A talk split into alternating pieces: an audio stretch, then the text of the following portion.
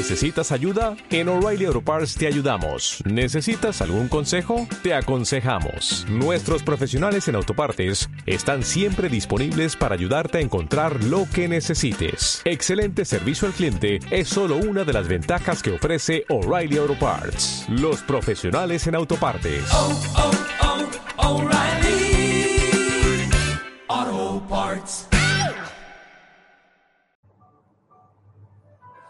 ¿Cómo estáis? Me alegro, como siempre, de estar en contacto con vosotros y sabéis que para mí es una sagrada responsabilidad el poder cuidaros y el, el poder invertir tiempo en, en, vuestra capacitación, en vuestra formación como líderes, como hombres y mujeres de, de Dios. Y hoy tengo para leer un material que he resumido, se llama así El llamamiento peligroso. Es un libro de David Tripp, Paul David Tripp, y eh, es una de esas lecturas muy recomendables. Yo os he resumido un poquito del principio, un poquito de, del final, lo que he considerado importante, y sé que esta lectura te va a edificar muchísimo. Así que presta mucha atención a este libro que tiene la siguiente introducción. Este es un libro de diagnóstico. Está escrito para ayudarte a que te veas de una manera honesta en el espejo de la palabra de Dios.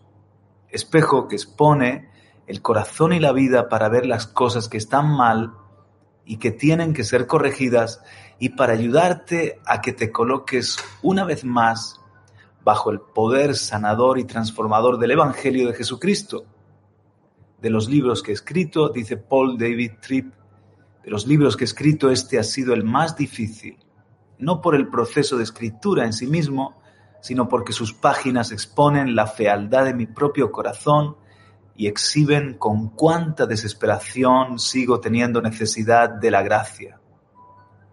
No es una exageración decir que lloré mientras escribía algunos de los capítulos. Es el Evangelio de la gracia del Señor Jesucristo lo que hace posible la honestidad que está en las páginas de este libro. Si todo el pecado, la debilidad y los fracasos que este libro aborda han sido completamente cubiertos por la sangre del Señor Jesucristo, entonces podemos romper el silencio, salir a la luz y hacerle frente a lo que Dios nos está llamando a enfrentar. El título es este, El llamamiento peligroso. Y comienza con el propio testimonio de Paul David Tripp, examinando la cultura pastoral. Dice el autor, yo era un hombre iracundo. El problema era que yo no sabía que era un hombre iracundo. Yo pensaba que nadie tenía una perspectiva más precisa de mí que yo, y yo simplemente no me veía como una persona iracunda. No, no pensaba que fuera perfecto y sí. Sí sabía que necesitaba a otros en mi vida, pero vivía como si no los necesitara.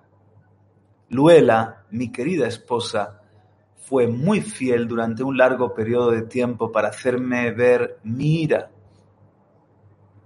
Estaba bien, dice Paul de yo estaba bien con las cosas tal y como estaban. Sentía poca necesidad de cambio. Simplemente no veía la esquizofrenia espiritual en la que se había convertido mi vida ministerial personal. Estaba ciego y me estaba endureciendo poco a poco. Y estaba emprendiendo felizmente el trabajo de una iglesia local y una escuela cristiana que crecía, que tenía una medida de éxito. Sin embargo, al ser confrontado en numerosas ocasiones, le dije a Luela que yo pensaba que ella era solo una esposa descontenta común y corriente. Le dije que oraría por ella. Pero Dios bendijo a Luela con la fe perseverante que necesitaba para seguir acercándose a mí muchas veces en medio de momentos desalentadores. Lo que estoy por compartir a continuación es tanto humillante como vergonzoso. En una ocasión, cuando Luela me estaba enfrentando con otro caso de mi ira, me sentí presionado y de verdad dije estas palabras sumamente vergonzosas. Al 95% de las mujeres en nuestra congregación les encantaría estar casadas con un hombre como yo. ¿Cómo puede ser esto humildad? Se pregunta Paul David Tripp. Luela rápidamente me contestó que ella estaba en el restante 5% de mujeres que no querían estar casadas con un hombre así. Y dice el autor, mi hermano Ted y yo habíamos estado un fin de semana en un entrenamiento para el ministerio e íbamos de regreso a casa. Nunca pensé que un solo viaje por la extensión noreste de la autopista de Pago a Pensilvania podría ser tan trascendental. Ted sugirió que tratáramos de poner en práctica en nuestras propias vidas lo que habíamos aprendido el fin de semana. Él dijo, ¿por qué no empiezas tú? Y después procedió a hacerme una serie de preguntas. Creo que voy a celebrar lo que sucedió en ese viaje por 10 millones de años en la eternidad. A medida que Ted me hacía las preguntas, era como si Dios hubiera estado rasgando las cortinas y yo me estuviera viendo y oyendo con exactitud por primera vez. No hay forma en la que pueda exagerar el significado de la obra que el Espíritu Santo estaba haciendo en ese momento en el coche por medio de las preguntas de Ted. Cuando Dios abrió mis ojos en ese momento, inmediatamente me quebranté y me afligí. Lo que vi por medio de las preguntas de mi hermano estaba tan lejos del punto de vista que yo tenía de mí mismo que ese fue un momento de rescate divino. Un momento más grande de lo que fui capaz de captar en la conmoción y emoción del viaje. Al llegar a casa pedí a Luela si nos podíamos sentar y conversar, aunque ya era tarde. Cuando nos sentamos, le dije, sé que por un largo tiempo has estado tratando de lograr que vea mi ira y yo no he estado dispuesto a hacerlo. Siempre te he rechazado, pero honestamente puedo decir por primera vez que estoy listo para escucharte. Quiero escuchar lo que me tienes que decir. Nunca voy a olvidar lo que sucedió después. Luela comenzó a llorar. Me dijo que me amaba y después habló durante dos horas. Fue en esas dos horas cuando Dios comenzó el proceso de destruir por completo mi corazón y volver a construirlo. La palabra más importante de la oración que hice fue proceso. No me golpeó un rayo. No me convertí de manera instantánea en un hombre no iracundo, pero ahora era un hombre con ojos y oídos y corazón abiertos. De manera que los siguientes meses fueron increíblemente dolorosos. Me gustaría poder decir que mi experiencia pastoral es única, pero he llegado a aprender en mis viajes ministeriales, ministrando en cientos de iglesias alrededor del mundo, que tristemente no es así.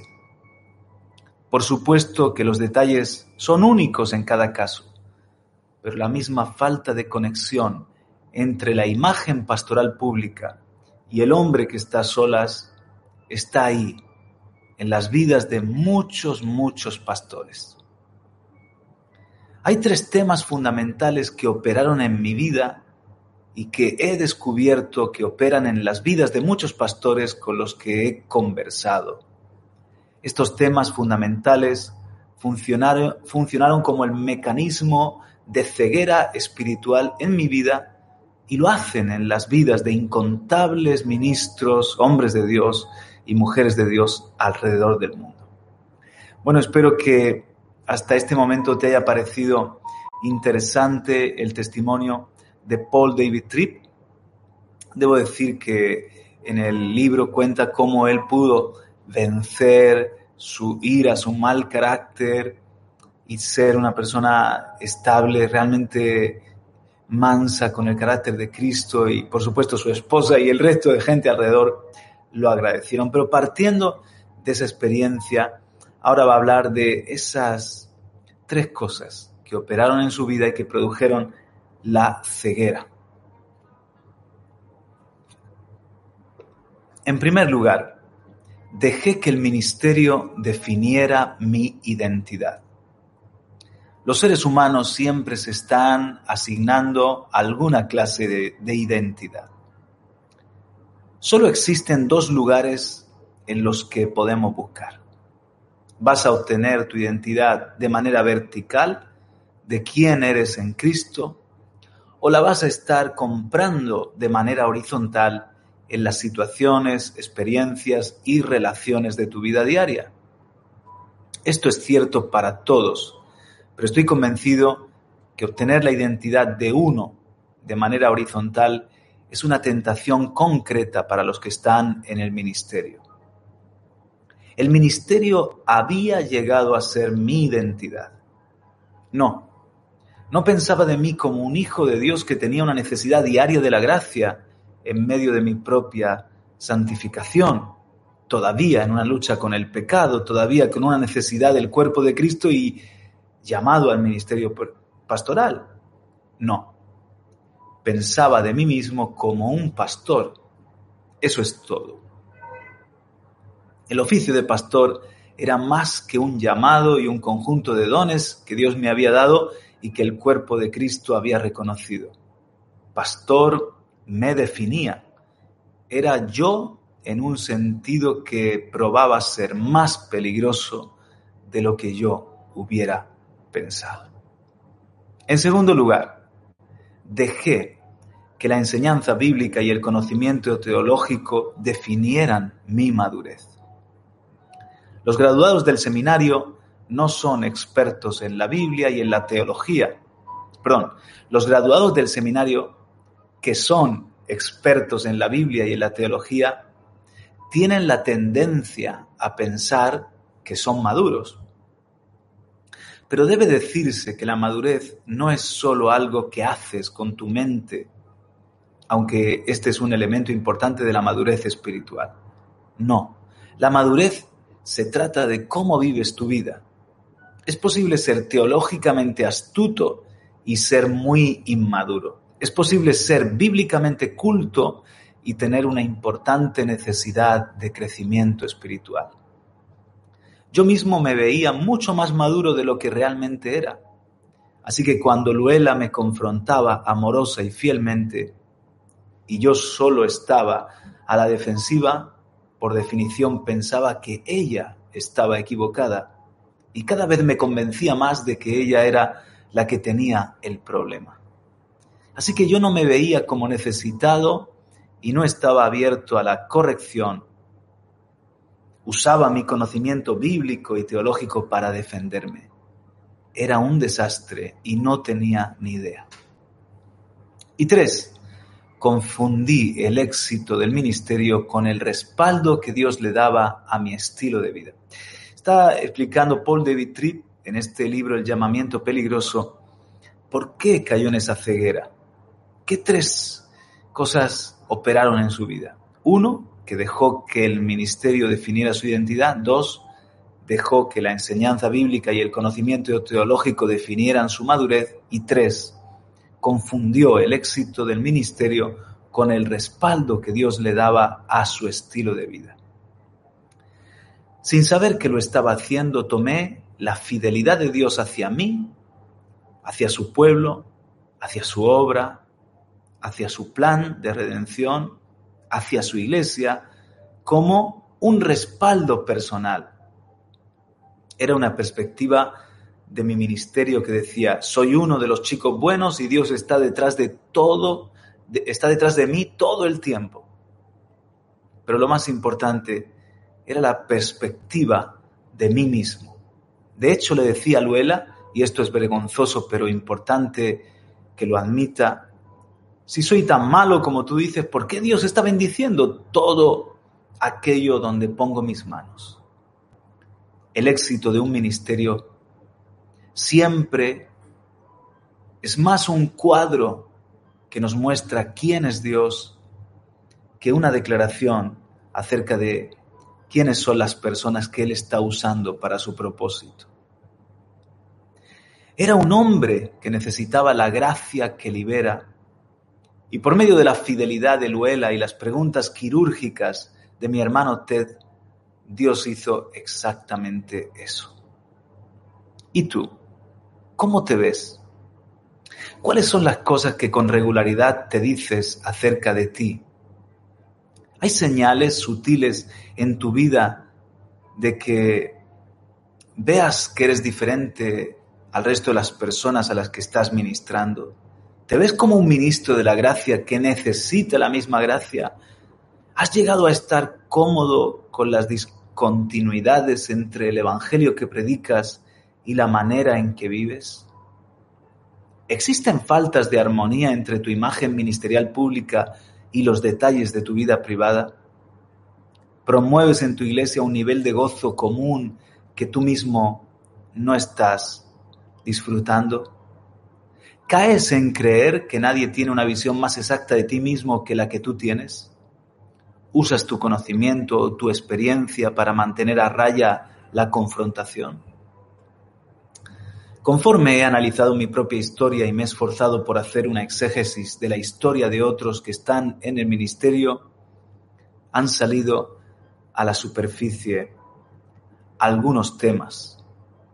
Sí, cada historia es única y las generalizaciones pueden ser tanto inútiles como peligrosas, pero el camino para perderte en medio de tu propia historia del ministerio es un camino que ha sido recorrido por muchos. Inspeccionar su viaje te puede ayudar a entender el tuyo. Espero que este, esta introducción o esta reflexión del pastor Paul David Tripp te ayude, me ayude a mí también a vernos un poco mejor, a hacer ese diagnóstico a evaluar si nos puede pasar algo parecido a nosotros, que no escuchemos a los demás, que no veamos nuestra propia condición. Pero a continuación habla de señales de un pastor que está perdiendo su camino. O sea, si hasta ahora no nos ha redarguido el espíritu, te aseguro que a partir de este momento lo va a hacer. Paul de Vitrip cuenta el caso de un pastor amigo suyo que dejó el ministerio y que tristemente es un caso típico de los problemas que se acumulan en un hombre de Dios hasta que llega a colapsar. Y aquí habla de algunas señales de que un pastor está perdiendo su camino y su propósito. Uno, dice Paul mi amigo ignoró la clara evidencia de los problemas. La evidencia lo rodeaba por todos lados y sin embargo él simplemente no prestó atención. He mencionado en otros libros que nadie es más influyente en su propia vida que uno mismo, porque nadie te va a hablar más que tú te hablas a ti mismo. Mi amigo pastor había estado en una larga conversación con él mismo, negando minimizando y racionalizando la evidencia que apuntaba al hecho de que él era un hombre que estaba en problemas. No, no era adulterio ni pornografía. Su lucha era más fundamental que eso. Su ira explosiva con sus hijos, que no era una experiencia puntual, sino algo habitual. Esa era una de las señales de que había perdido el camino. Sus quejas constantes acerca de otros líderes después de las reuniones del ministerio era otra pieza de evidencia inquietante. La creciente distancia entre él y su esposa representaba también que algo no estaba bien. Su vida devocional inexistente apuntaba que algo había cambiado. El hecho de que él se enajenaba todas las noches con horas de televisión apuntaba hacia la realidad de un corazón inquieto. Sus fantasías de ministrar con una capacidad diferente o en un lugar diferente también revelaban que algo estaba fuera de lugar. Y su habilidad para no dar respuestas a preguntas personales era otra evidencia de que había perdido el rumbo. De manera que había toda clase de evidencias, pero él las negó, las ignoró o se justificó. Por eso, ignoró la evidencia de los problemas, es el punto uno. El punto dos, mi amigo estaba ciego a los problemas de su propio corazón. Uno de los componentes más aterradores del pecado es el engaño. Es una realidad que es vital reconocer y confesar el pecado. Pero, ¿qué pasa cuando el pecado nos ciega? Tú y yo poseemos dos sistemas de visión. Nuestros ojos físicos que nos permiten ver el universo físico y por otra parte los ojos de nuestro corazón que nos ayudan a ver las realidades espirituales. Y es vital que veamos estas realidades, lo que fuimos diseñados a ser y lo que vamos a hacer para llegar a ser eso que fuimos diseñados. El pecado causa estragos en nuestra visión espiritual. Aunque somos capaces de ver el pecado de los demás con claridad y detalle, tenemos la tendencia a cegarnos con el nuestro. Y el aspecto más peligroso de esta condición, que de por sí ya es peligrosa, es que las personas espiritualmente ciegas tienden a estar ciegas a su ceguera ya que el pecado ciega. Dios ha puesto el cuerpo de Cristo para que funcione como un instrumento, para que veamos en nuestras propias vidas, para que nos podamos conocer con una profundidad y exactitud que sería imposible si se nos dejara a solas por nuestra cuenta. 3. Al ministerio de mi amigo le hacía falta devoción. Cada vez estoy más y más convencido de que lo que le da a un ministerio sus motivos, perseverancia, humildad, gozo, ternura, pasión y gracia es la vida devocional del que está ministrando. Cuando todos los días admito cuán necesitado estoy, entonces todos los días medito en la gracia del Señor Jesucristo y todos los días me alimento de la sabiduría restauradora de su palabra estoy motivado para compartir con los demás la gracia que todos los días estoy recibiendo de las manos de mi Salvador. Es mi adoración lo que me permite guiar a otros en la adoración. Es mi sentimiento de necesidad lo que me guía a pastorear tiernamente a los que tienen necesidad de la gracia. Mi amigo dejó de tener vida dejó de tener devoción. Por lo tanto, todo dejó de tratarse de la adoración y se volvió una serie de responsabilidades pastorales que se repetían monótonamente. Cuatro, él mismo no se estaba predicando el Evangelio. Si tú estás en el ministerio y no te estás recordando una y otra vez el ahora mismo del Evangelio, es decir, los beneficios de que en este momento la gracia de Cristo está a tu favor, vas a estar buscando en otro lado para obtener lo que solo se puede encontrar en Jesús. Si no te estás alimentando en tu alma con las realidades de la presencia y de las promesas y de la provisión de Cristo, le vas a pedir a la gente, a la situación y a las cosas que te rodean, que sean el Mesías, que ellos nunca podrán ser. Si no estás uniendo tu identidad al amor inquebrantable de tu Salvador, le, vas a pedir a las cosas en tu vida que sean tu salvador. Y esto nunca va a suceder, nunca serán ese salvador que necesitamos. Estoy leyendo un resumen del libro El llamamiento peligroso del autor Paul David, David Tripp, escrito en el año 2012 y que tiene una vigencia absoluta, especialmente para todos los que somos líderes, pastores, servidores, ministros. En este momento está hablando de un amigo que ha dejado el ministerio. ¿Por qué? Y nos dice aquí señales de un pastor que está perdiendo su camino. Uno, ignoró la clara evidencia de los problemas. Dos, estaba ciego a los problemas de su propio corazón. Tres, a su ministerio le hacía falta devoción. Y cuatro, él mismo nos estaba predicando el Evangelio. Es lo que he leído hasta este momento.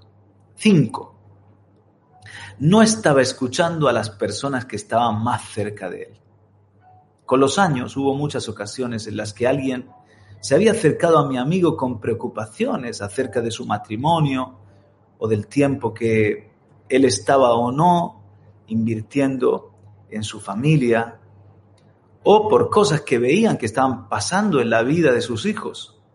Había sido enfrentado confrontado por la forma tan íntima en que guardaba los detalles de su vida personal o por cuántas noches de vigilia pasaba en su oficina. Y no, nadie conocía la guerra trascendental que se, estaba librando en su corazón. Mi amigo no fue, dice Paul de Betrit, abandonado a su suerte. Hubo un cuidado que si se hubiera tomado él mismo con seriedad, podría haber y a lo mejor habría llegado al fondo de los problemas del corazón. Pero se volvió hermético se encerró en sí mismo y no estaba escuchando a las personas cerca de él. 6. Su ministerio se volvió algo agobiante. Aquí es inevitablemente a donde todo esto conduce. Has perdido de vista el Evangelio en tu vida personal. Sientes una creciente falta de conexión entre tu vida privada y tu imagen ministerial pública. Tu ministerio ya no se alimenta más de tu propia adoración. Te sientes incomprendido por los que te rodean, te sientes injustamente criticado por los de tu casa. Piensas que tú y tu liderazgo no son tratados con el aprecio que se merecen y cada vez estás más vacío espiritualmente porque estás buscando lo que tu vida necesita donde no se puede encontrar. El impacto de todas estas cosas juntas es que cada vez más tu ministerio es menos un privilegio y un gozo y más una carga y un deber. Creo que nos consternaríamos si supiéramos cuántos pastores han perdido su gozo. ¿Cuántos de nosotros nos levantamos al inicio de cada semana y hacemos todo mecánicamente por ninguna otra razón que porque no sabemos qué más hacer. ¿Para cuántos de nosotros el ministerio ya no es un acto de adoración? ¿Cuántos de nosotros estamos construyendo un reino en nuestro ministerio que no es el reino de Dios? El punto número siete de estas señales de un pastor que ha perdido el camino, estoy leyendo el libro titulado El llamamiento peligroso. El punto número siete es que él comenzó a vivir en silencio. Hay dos cosas aquí que contribuyen. La primera, cuando las personas son tu Mesías, tu Mesías sustituto, necesita su respeto y apoyo con el fin de seguir adelante. Es difícil ser honesto con ellos en relación a tus pecados, debilidades y fracasos. También hay una segunda cosa que contribuye al silencio y es el miedo. Voy a tener miedo de la manera en que la gente pensaría de mí y me respondería si realmente supieran lo que está pasando en mi vida. Incluso puedo tener miedo de perder mi trabajo. Estoy tratando de hacer lo que ninguno de nosotros puede hacer. Es decir, intentar seguir solo y por mi cuenta. El cristianismo autónomo nunca funciona porque nuestra vida espiritual fue diseñada por Dios para ser un proyecto comunitario. 8. Mi amigo comenzó a cuestionar su llamamiento. Recordemos que es un pastor que tiró la toalla en el argot pugilístico, abandonó el ministerio y él comenzó, después de, es como algo en cascada de todo lo que hemos leído, comenzó a cuestionar su llamamiento debido a que no me estoy viendo con exactitud y porque el ministerio ha llegado a ser agobiante, en vez de examinar mi carácter y mis respuestas, entonces tengo la tendencia a cuestionar si estuvo bien lo de responder al llamado del ministerio. Solo hay dos formas de explicar el fracaso externo e interno de un ministerio, dice Paul David Tripp o estoy intentando hacer algo para lo cual no fui llamado, o estoy pensando y haciendo las cosas equivocadas en medio del ministerio al que claramente sí que fui llamado, o no fui llamado a hacer algo, o si lo fui llamado estoy haciendo las cosas mal. Lo que anteriormente se ha expuesto hace que te sea muy difícil llegar a la conclusión de que tú eres el problema. No. Concluyes que el ministerio o las cosas en tu ministerio son el problema. Y por lo tanto el ministerio es de lo que te tienes que ocupar para que las cosas cambien. Es exactamente aquí donde mi amigo pastor se encontraba. Tenía profundas inseguridades cuando se trataba de su propio llamamiento, que no habían estado estas inseguridades cinco años atrás. Y por último, nueve, cedió ante la fantasía de otra vida. Todo esto condujo a una esperanza, un sueño, salir del ministerio. Al principio fue algo que lo asustó, pero parecía no poder detenerse en este camino descendente. Cada vez se sentía más y más cómodo con la fantasía de hacer algo diferente, pero tenía miedo de hablar de ello con alguien, con su esposa o con otra persona. No mucho tiempo después, sin embargo, a su esposa le expuso sinceramente sus sentimientos sobre el tema, tratando de tantearla en cuanto a qué pensaba ella o cuán cómoda estaría con la perspectiva de servir o trabajar en otra cosa dejando de lado el ministerio. Y no pasó mucho tiempo antes de que él pensara decir al equipo, al equipo de liderazgo, que quería abandonar, colgar las botas, dejar el ministerio. En una mala semana tomó la decisión y todo lo puso en manifiesto de la manera más desastrosa que él hubiera vislumbrado. O sea, colapsó, explotó y allí fue cuando dejó el ministerio. Hemos expuesto el problema y creo que en los pocos minutos que me quedan es una buena ocasión para resumir el, la, la medicina, el consejo que en este libro nos deja Paul David Tripp, El llamamiento peligroso, así se titula. Predicándote a ti mismo el Evangelio. Es aquí donde los, nosotros los pastores tenemos que predicarnos el Evangelio. Mucha de esta separación y falta de armonía la estimula el hecho de que en nuestras vidas cotidianas tenemos la tendencia a olvidar el mismo Evangelio que les predicamos de una forma tan convincente a los demás en escenarios públicos. Aquí está la lucha pastoral de todos los días. No solo estamos tratando con la realidad de nuestro propio corazón impostor, sino que también hay tantas otras cosas que pueden atraer nuestro corazón y en el proceso comenzar a moldear lo que hacemos y lo que decimos en el ministerio. Debemos volver a predicarnos el Evangelio. Permíteme sugerir algunas aplicaciones vitales del Evangelio en la vida de todos los días y que cada pastor debe predicarse una y otra vez, cosas que nos tenemos que decir los pastores a la luz del Evangelio o los líderes o los servidores. Uno, no tengo que estar ansioso de que nunca voy a estar a la altura, porque Jesús perfectamente estuvo a la altura en mi lugar.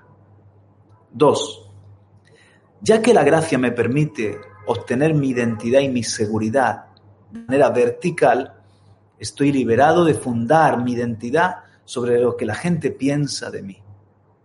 Tres, no tengo que estar obsesionado por lo que pueda salir a la luz con respecto a mí, porque cualquier cosa que alguna vez pudiera salir a la luz ya ha sido cubierta por la sangre de Jesús. Cuatro, tengo que recordar que mis debilidades no estorban el ministerio fructífero, pero sí estorban las falsas ilusiones que tengo de una fuerza independiente. Y cinco, puedo descansar seguro de que Dios no tuvo, no obtuvo una dirección incorrecta cuando Él me llamó al ministerio. O sea, Dios no se equivocó. Mi necesidad espiritual no compromete el mensaje del Evangelio. Más bien, mi necesidad personal y espiritual confirma el Evangelio que predico. Así que dice Paul David, David que nos tenemos que decir los pastores a nosotros mismos que solo existe un Mesías y definitivamente no soy yo, es Jesucristo y Él es poderoso para salvarnos. Aquí van también cinco compromisos ministeriales prácticos. Hay áreas en todas nuestras vidas como pastores donde existe una separación entre lo que les enseñamos a los demás y lo que vivimos personalmente y cómo lo vivimos. ¿Qué podemos hacer para cerrar la brecha?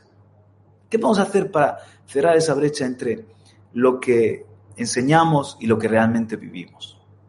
Déjame sugerir cinco compromisos que debemos clavar en la nevera o en la puerta de nuestro despacho, en, en, algún lugar que lo tengamos muy presente en nuestra propia vida ministerial. Cinco compromisos. Uno, muy importantes. Déjate enseñar bajo tu propia enseñanza y predicación.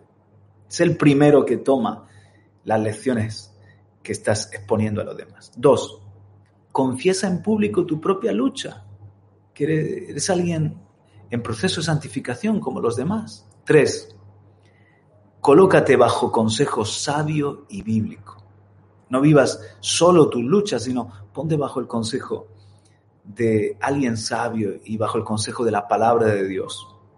Cuatro, sé accesible con tus amigos y con tu familia, que puedan hablar cómo, cómo te ven, cómo se sienten contigo, sé accesible. Y cinco, construye una comunidad de líderes que sea humilde y franca y sé parte de esa comunidad de líderes. Muy bien, y este es el final de este libro, el llamamiento peligroso. Entonces, ¿ahora qué?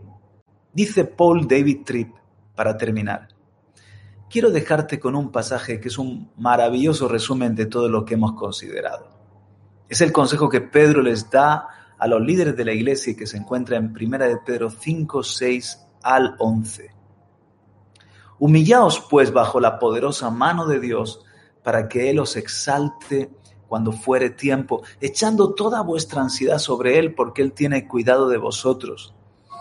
Sed sobrios y velad, porque vuestro adversario, el diablo, como león rugiente, anda alrededor buscando a quien devorar, al cual resistid firmes en la fe, sabiendo que los mismos padecimientos se van cumpliendo en vuestros hermanos en todo el mundo. Mas el Dios de toda gracia, que nos llamó a su gloria eterna en Jesucristo, después que hayáis padecido un poco de tiempo, Él mismo os perfeccione, afirme, fortalezca y establezca. A Él sea la gloria y el imperio por los siglos de los siglos. He aquí la conclusión. En cualquier lugar que estés en el ministerio, no importa cuál sea tu posición, no importa cuántas personas te consulten, no importa la influencia que tu ministerio haya acumulado y no importa cuánto tiempo y cuánto éxito haya tenido tu ministerio, tu, tu ministerio nunca se va a tratar de ti, porque se trata de Él. Dios no va a abandonar su reino por el tuyo. Él no te va a ofrecer su trono. Él no te va a dar la gloria que le es debida. Su reino y su gloria son la esperanza de tu ministerio y de la iglesia. Y cuando se me olvida cuál es mi lugar y de alguna manera busco la posición de Dios, pongo en peligro mi propio ministerio a la iglesia también a la que he sido llamado a servir. Reposar en el cuidado de Dios es el resultado de una creencia práctica que moldea el ministerio de que a Él realmente le importo. Hay momentos en el ministerio en los que vas a estar tentado a preguntarte si Dios está cerca y si le importas. Va a haber momentos en los que va a parecer como si tus oraciones no han sido contestadas. Va a haber momentos de prueba cuando parece que Dios está ausente. Va a haber momentos en los que te vas a sentir incomprendido y solo o sola.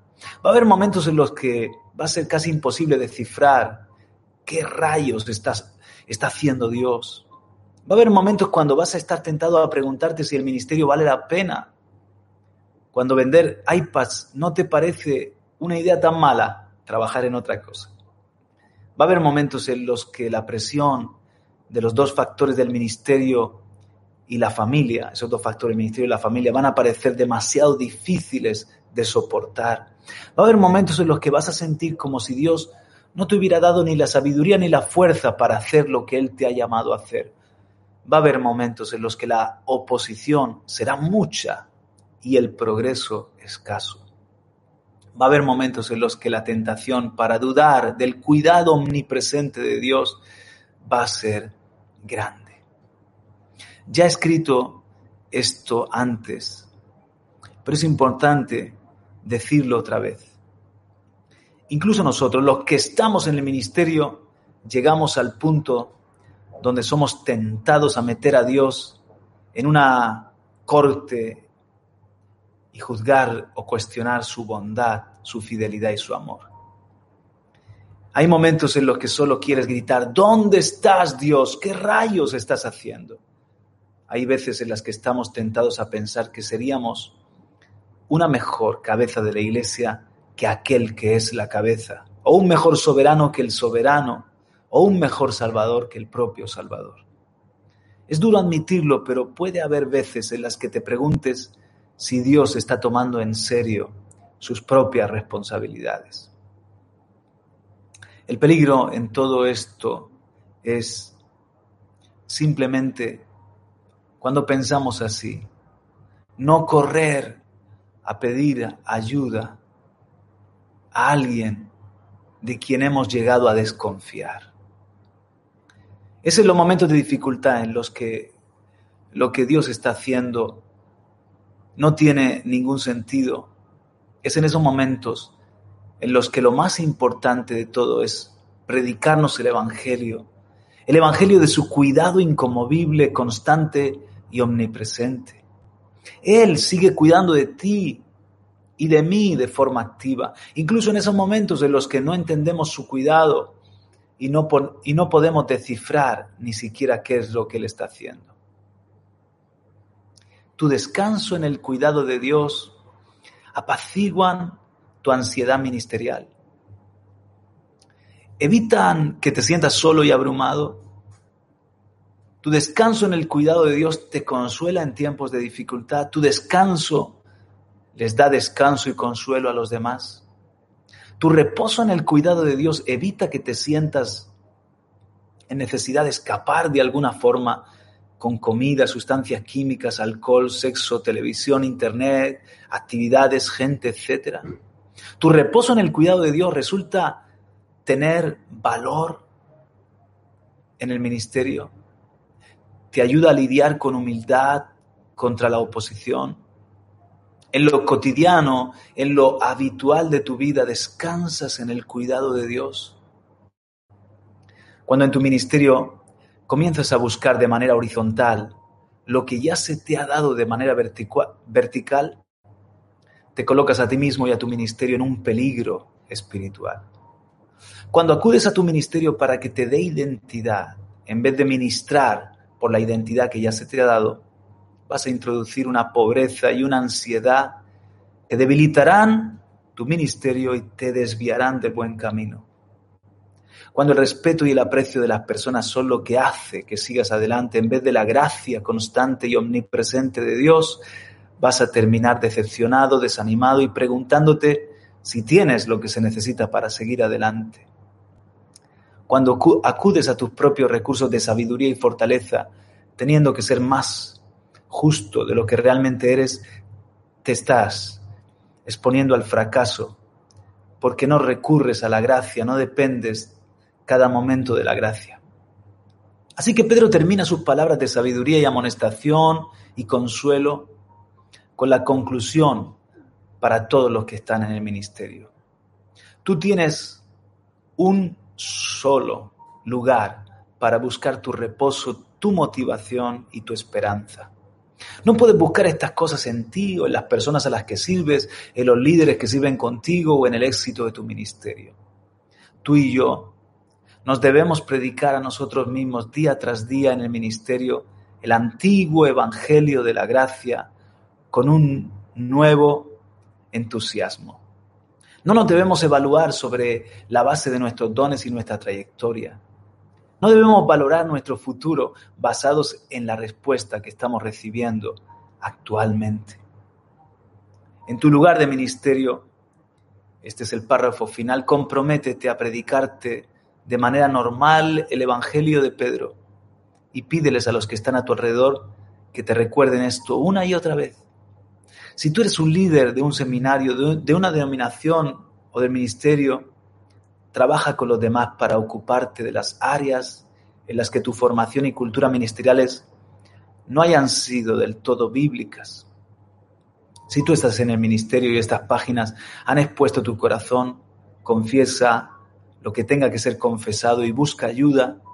Si eres un pastor y has llegado a ver cómo tu cultura ministerial necesita un cambio, ocúpate de estas cuestiones con tus líderes y haz esos cambios con ellos. Y en estos minutos hemos resumido el libro El llamamiento peligroso de Paul David Tripp. Espero que te haya bendecido, espero que te haya edificado. Te paso estos apuntes, por supuesto que sí. Y gracias por tus minutos de atención. Seguimos creciendo juntos. Que Dios te bendiga.